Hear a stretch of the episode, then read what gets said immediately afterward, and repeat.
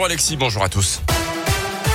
Et à la une de l'actualité en Auvergne, deux ans de prison ferme pour le gérant d'un bar de Maringue. En décembre 2019, il avait tiré des coups de feu devant son établissement après une soirée très arrosée. Le prévenu avait plus d'un gramme d'alcool dans le sang. Selon la montagne, il avait sorti son pistolet automatique ce soir-là.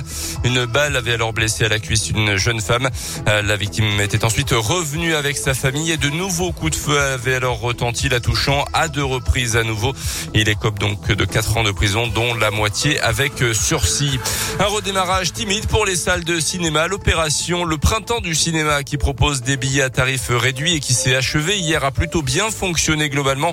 Mais depuis le début de l'année, les séances ont du mal à faire le plein quand même, même si les restrictions sanitaires ont peu à peu été levées. À Rion, le cinéma Arcadia a ouvert ses portes à Noël 2018. 2020 et 2021 ont forcément été des années très perturbées.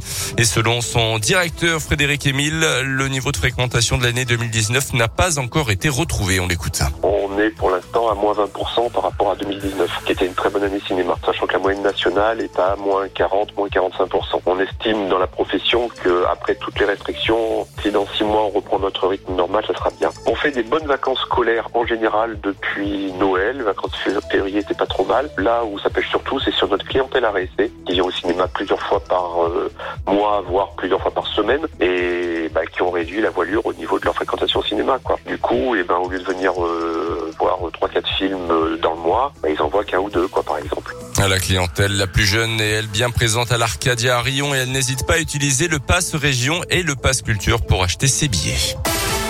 Dans l'actu également, à quelques heures de son discours face aux parlementaires français, la nouvelle alerte lancée ce matin par le président ukrainien au sujet de Mariupol, la grande ville du sud de l'Ukraine assiégée bombardée depuis quasiment le début de la guerre. Près de 100 000 personnes sont encore piégées dans des conditions inhumaines, dénonce Volodymyr Zelensky dans une vidéo parlant d'un état de siège total, sans nourriture, sans eau ni médicaments pour les habitants, sous des bombardements constants. De nouvelles sanctions économiques et financières doivent être adoptées demain par les pays occidentaux envers la Russie. Le président américain se rend en Europe d'ailleurs aujourd'hui. Notez que le groupe Total Energy a annoncé hier soir la fin de l'achat de gaz et de pétrole russe d'ici la fin de l'année. L'épidémie de Covid remonte en flèche en France après la levée des restrictions sanitaires. Le nombre de cas continue de grimper dans le pays. Plus de 180 000 nouvelles contaminations ces dernières 24 heures. En revanche, le nombre de personnes en soins critiques diminue. Les hospitalisations stagnent.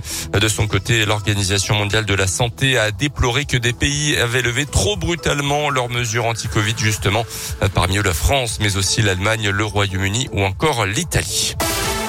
Un mot de foot féminin ce matin. Deux villes de la région présélectionnées par la Fédération française pour accueillir l'Euro en 2025. Il s'agit de Lyon et de Grenoble. Les dix villes retenues seront connues au mois de juin. La compétition ne se déroulera pas forcément en France puisque la Pologne mais aussi des pays scandinaves sont aussi candidats. Le pays hôte sera désigné en décembre prochain.